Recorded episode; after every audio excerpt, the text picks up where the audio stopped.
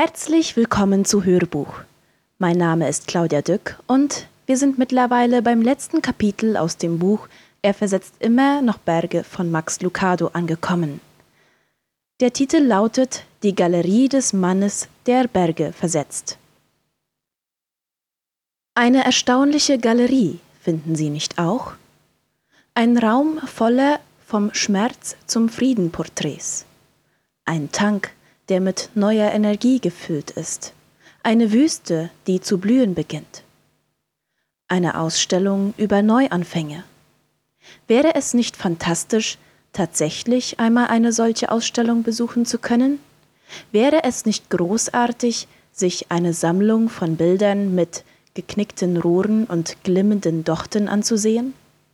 Wie wäre es, eine lange Reihe von Gemälden zu betrachten, auf denen dargestellt wird, wie Gott Menschen mitten in ihrer Not begegnete? Nicht nur biblische Gestalten, sondern Menschen aus der heutigen Zeit, Menschen wie Sie selbst, Menschen Ihrer Generation, aus Ihrer Welt? Und was wäre, wenn diese Galerie nicht nur die Geschichte jeder Menschen, sondern auch ihre und meine Geschichte enthielte? Wie wäre es, wenn es einen Platz gäbe, an dem Sie Ihre Erfahrungsbilder von vorher und nachher ausstellen könnten? Nun, vielleicht gibt es tatsächlich so einen Platz. Ich habe eine Idee, wie man eine solche Galerie gestalten könnte. Es mag weit hergeholt erscheinen, aber ich glaube, die Idee ist nicht schlecht. Doch bevor ich davon erzähle, müssen wir noch eine letzte Frage besprechen. Eine entscheidende Frage. Sie haben jetzt viele Geschichten gelesen, in denen es darum ging, wie Gott Menschen am tiefsten Punkt ihrer Not begegnet ist. Was denken Sie, warum diese Geschichten in der Bibel stehen? Warum sind die Evangelien voll von solchen Leuten, voll von hoffnungslosen Menschen? Auch wenn die Situation jeweils anders aussieht, der innere Zustand ist doch immer derselbe. Sie sitzen in der Klemme. Sie sind einsam. Sie werden abgelehnt. Sie wissen nicht, wohin sie sich wenden sollen. Auf ihren Lippen ist ein verzweifeltes Gebet, in ihrem Herzen ein zerstörter Traum und in ihrer Hand ein zerrissenes Seil aber vor ihren Augen steht ein Galiläer, der nie verzweifelt und ein Meister darin ist, gerade dann auf die Bühne zu treten, wenn alle anderen abgetreten sind. Überraschend einfach die Taten dieses Mannes. Es waren nur Worte des Erbarmens und Berührungen der Güte. Finger auf blinden Augen, eine Hand auf einer müden Schulter, tröstende Worte für traurige Herzen. Alles eine Erfüllung der Prophetie, das geknickte Rohr wird er nicht brechen und den glimmenden Docht wird er nicht auslöschen. Noch einmal stelle ich die Frage, warum finden wir diese Porträts in der Bibel? Warum gibt es diese Galerie? Warum hat Gott uns so viele Geschichten von Menschen an die Hand gegeben, die in Not geraten waren und wiederhergestellt wurden? Damit wir für die Vergangenheit dankbar sein können?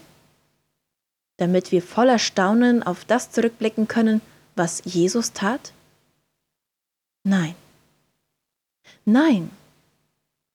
Nein und abermals nein. Der Sinn dieser Geschichten ist nicht, uns zu berichten, was Jesus einmal tat.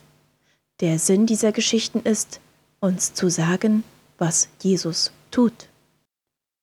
Aus dem, was in der Heiligen Schrift vorausgesagt wurde, sollen wir lernen, erklärte Paulus in Römer 15, Vers 4 und sagt weiter, ermutigt und getröstet durch Gottes Wort können wir an der Hoffnung auf Gottes kommendes Reich festhalten.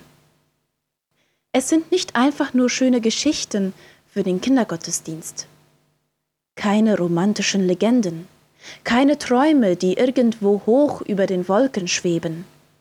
Es sind historische Momente, in denen ein realer Gott einer realen Not abgeholfen hat, damit wir eine Antwort auf die Frage haben, wo ist Gott, wenn ich leide? Wie reagiert Gott auf zerschlagene Hoffnungen? Lesen Sie die Geschichte von Jairus. Was fühlt der Vater, wenn er Kranke sieht? Gehen Sie mit ihm an den Teich Bethesda. Sehnen Sie sich danach, dass Gott zu Ihrem einsamen Herzen spricht? Dann hören Sie zu, wie er zu den Jüngern spricht, die nach Emmaus unterwegs sind. Wie lautet Gottes Wort für diejenigen, die sich schämen? Schauen Sie ihm zu, wie er im Hof in Jerusalem mit dem Finger in den Sand schreibt. Er tat es nicht nur für die Menschen damals, er tut das auch für mich. Er tut es auch für sie. Und damit wären wir beim letzten Gemälde der Galerie, Ihrem Bild. Jetzt, wo Sie das Buch zu Ende gelesen haben, sollten Sie zum Pinsel greifen Jetzt, nachdem Sie die Geschichten jener Menschen gelesen haben, sollten Sie über Ihre eigene nachdenken. Stellen Sie sich vor die beiden Leinwände, auf denen Ihr Name steht, und malen Sie Ihre Bilder. Es muss nicht unbedingt mit Ölfarbe auf einer Leinwand sein. Es könnte auch mit einem Stift auf einem Stück Papier sein, mit Worten auf einem Computer, in einer Skulptur aus Ton oder in einem Lied. Es ist unwichtig, auf welchem Weg Sie es machen, aber ich bitte Sie herzlich, es in irgendeiner Weise zu tun. Halten Sie das Schauspiel Ihres Lebens fest, erzählen Sie Ihren Roman, zeichnen Sie Ihren Weg nach. Fangen Sie mit dem Vorher an. Wie war es, bevor Sie ihn kannten? Können Sie sich daran erinnern? Vielleicht liegt es mehrere Jahrzehnte zurück. Vielleicht war es gestern. Vielleicht kennen Sie ihn schon gut. Vielleicht sind Sie ihm gerade erst begegnet. Noch einmal, wie lange Sie ihn schon kennen, ist unwichtig. Wichtig ist allein, dass Sie nie vergessen, wie das Leben ohne ihn war. Erinnerungen können Schmerzen hervorbringen. Es ist nicht gerade angenehm, bestimmte Teile unserer Vergangenheit erneut anzuschauen. Aber die Erinnerung ist notwendig. Seht euch doch einmal an, was ihr wart, als Gott euch berief, rät Paulus in 1. Korinther 1, Vers 26. Wir, die Adoptierten, können nie vergessen, wie das Leben als Waisenkind war. Wir, die Befreiten, sollten das Gefängnis noch einmal besuchen. Wir, die Gefundenen können die Verzweiflung des Verlorenseins nicht vergessen. Gedächtnisschwund fördert die Arroganz. Wir können es uns nicht leisten zu vergessen. Wir müssen uns erinnern. Und wir müssen unsere Geschichte weitererzählen. Nicht jedem, aber doch irgendjemandem. Es gibt einen Menschen, der so ist, wie Sie es waren. Und er muss wissen, was Gott tun kann. Ihr ehrliches Bild über ihre Vergangenheit kann einem anderen Menschen Mut für die Zukunft geben. Aber malen Sie nicht nur die Vergangenheit, schildern Sie auch die Gegenwart. Beschreiben Sie seine Berührung. Erklären Sie, welche Veränderung er in Ihr Leben gebracht hat. Auch diese Aufgabe hat ihre Herausforderungen. Wie das Darstellen der Vergangenheit schmerzlich sein kann, so ist die Darstellung der Gegenwart oft undeutlich. Er ist noch nicht fertig mit ihnen. Doch schauen Sie einmal, wie lang der Weg ist, den Sie schon zurückgelegt haben. Ich kenne Sie nicht, aber ich weiß, dass Sie einen langen Weg hinter sich haben. Gab es nicht sogar eine Zeit, in der Sie nicht einmal ein christliches Buch in die Hand genommen hätten? Und jetzt betrachten Sie sich selbst. Jetzt sind sie fast am Ende eines solchen Buches angelangt. Gott hat angefangen, in ihrem Herzen zu wirken. Und was Gott anfängt, führt er auch zu Ende. Deshalb bin ich auch ganz sicher, dass Gott sein Werk, das er bei euch durch den Glauben begonnen hat, zu Ende führen wird, bis zu dem Tag, an dem Jesus wiederkommt.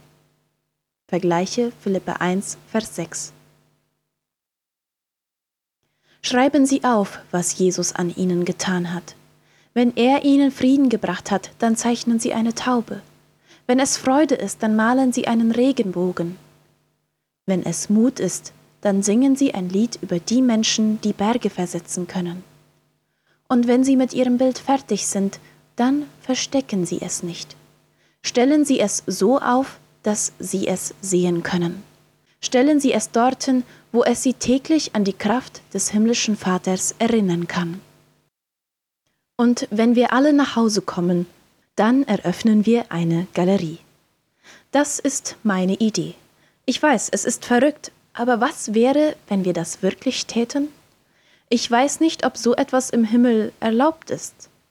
Aber irgendwie weiß ich, dass es unserem himmlischen Vater nichts ausmachen würde. Schließlich gibt es reichlich Platz dort und viel Zeit. Und was für eine gute Methode wäre das, um das Eis zu brechen? Was für eine Hilfe, um andere als Freunde zu gewinnen? Können Sie es sich vorstellen? Dort steht Jona mit einem lebensgroßen Wal, Mose vor einem brennenden Busch. David gibt Unterricht im Steinschleudern. Gideon erlaubt jedem, der es möchte, sein Vlies zu berühren, das Vlies. Und Abraham erklärt ein Gemälde, das den Titel Die Nacht mit tausend Sternen trägt. Sie können sich auch neben Zachäus in seinen Baum setzen. Ein kleiner Junge zeigt ihnen einen Korb mit fünf Broten und zwei Fischen. Martha heißt sie in ihrer Küche willkommen. Der Hauptmann fragt sie, ob sie das Kreuz berühren wollen. Martin Luther ist mit dem Römerbrief da. Susanna Weasley erzählt, wie sie für ihre Söhne Charles und John betete. Dwight Moody erzählt von dem Tag, an dem er das Schuhgeschäft verließ, um zu predigen. Und John Newton meldet sich freiwillig, um mit einem Engelschor im Hintergrund Amazing Grace zu singen. Einige sind berühmt, die meisten jedoch nicht, aber alle sind Helden. Ein Soldat lädt sie ein, sich in den Schützengraben zu hocken, den er jenem Graben nachgebildet hat, in dem er Jesus begegnete. Eine Hausfrau zeigt ihnen ihr Neues Testament, das von den vielen Tränen lauter Flecke hat. Neben einem Nigerianer steht der Missionar, der ihn unterrichtete. Hinter dem Brasilianer sieht man auf einem Gemälde den Fluss, in dem er getauft wurde. Und irgendwo inmitten dieser Bühne der Hoffnung findet sich ihre Geschichte. Ein Mensch nach dem anderen kommt herbei. Die Menschen hören so aufmerksam zu, als hätten sie alle Zeit der Welt. Das haben sie ja auch. Man begegnet ihnen, als wären sie königlicher Abstammung. Das sind sie ja auch. Salomo stellt ihnen Fragen. Hiob lobt ihr Durchhaltevermögen. Josua preist ihren Mut und als alle zu klatschen anfangen, klatschen sie mit. Denn im Himmel weiß jeder, dass alles Lob nur einem einzigen gilt. Und da wir nun schon von ihm sprechen, auch er kommt in der Galerie vor. Drehen Sie sich um und schauen Sie, dort oben, hoch über den anderen, am besten Platz, genau in der Mitte, Dort steht ein Gemälde auf einem Ständer, der hoch über alle anderen hinausragt. Sichtbar von jedem Ort in der Galerie ist ein großer Felsblock zu sehen. Er ist rund. Er ist schwer. Er wurde früher dazu gebraucht, um ein Grab zu verschließen. Doch damit ist es vorbei. Fragen Sie Martha und Maria, fragen Sie Petrus, fragen Sie Lazarus, Fragen Sie jeden beliebigen Menschen in der Galerie. Sie werden es Ihnen sagen. Felsbrocken und Berge waren für Gott noch nie ein Problem. Wird es im Himmel eine solche Galerie geben? Wer weiß. Aber eins weiß ich sicher, dass einst ein Stein vor einem Grab lag, und ich weiß, dass er weggewälzt wurde. Ich weiß ebenfalls, dass auch auf ihrem Weg Steine liegen, Steine, die sie zum Fallen bringen wollen, Steine, über die sie stolpern, Steine, die für sie zu groß sind. Bitte vergessen Sie nicht, dass das Ziel dieser Geschichte nicht darin liegt, uns zu einem staunenden Blick auf die Vergangenheit zu verhelfen, sondern darin, im Glauben nach vorn zu schauen.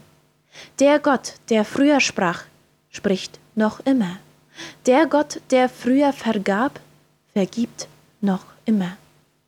Der Gott, der früher kam, kommt noch immer. Er kommt in unsere Welt. Er kommt in ihre Welt. Er kommt, um zu tun, was sie nicht tun können. Er kommt, um Berge zu versetzen, die sie keinen Zentimeter von der Stelle rücken können. Berge sind für Gott kein Problem. Damals nicht und heute nicht. Er versetzt immer noch Berge.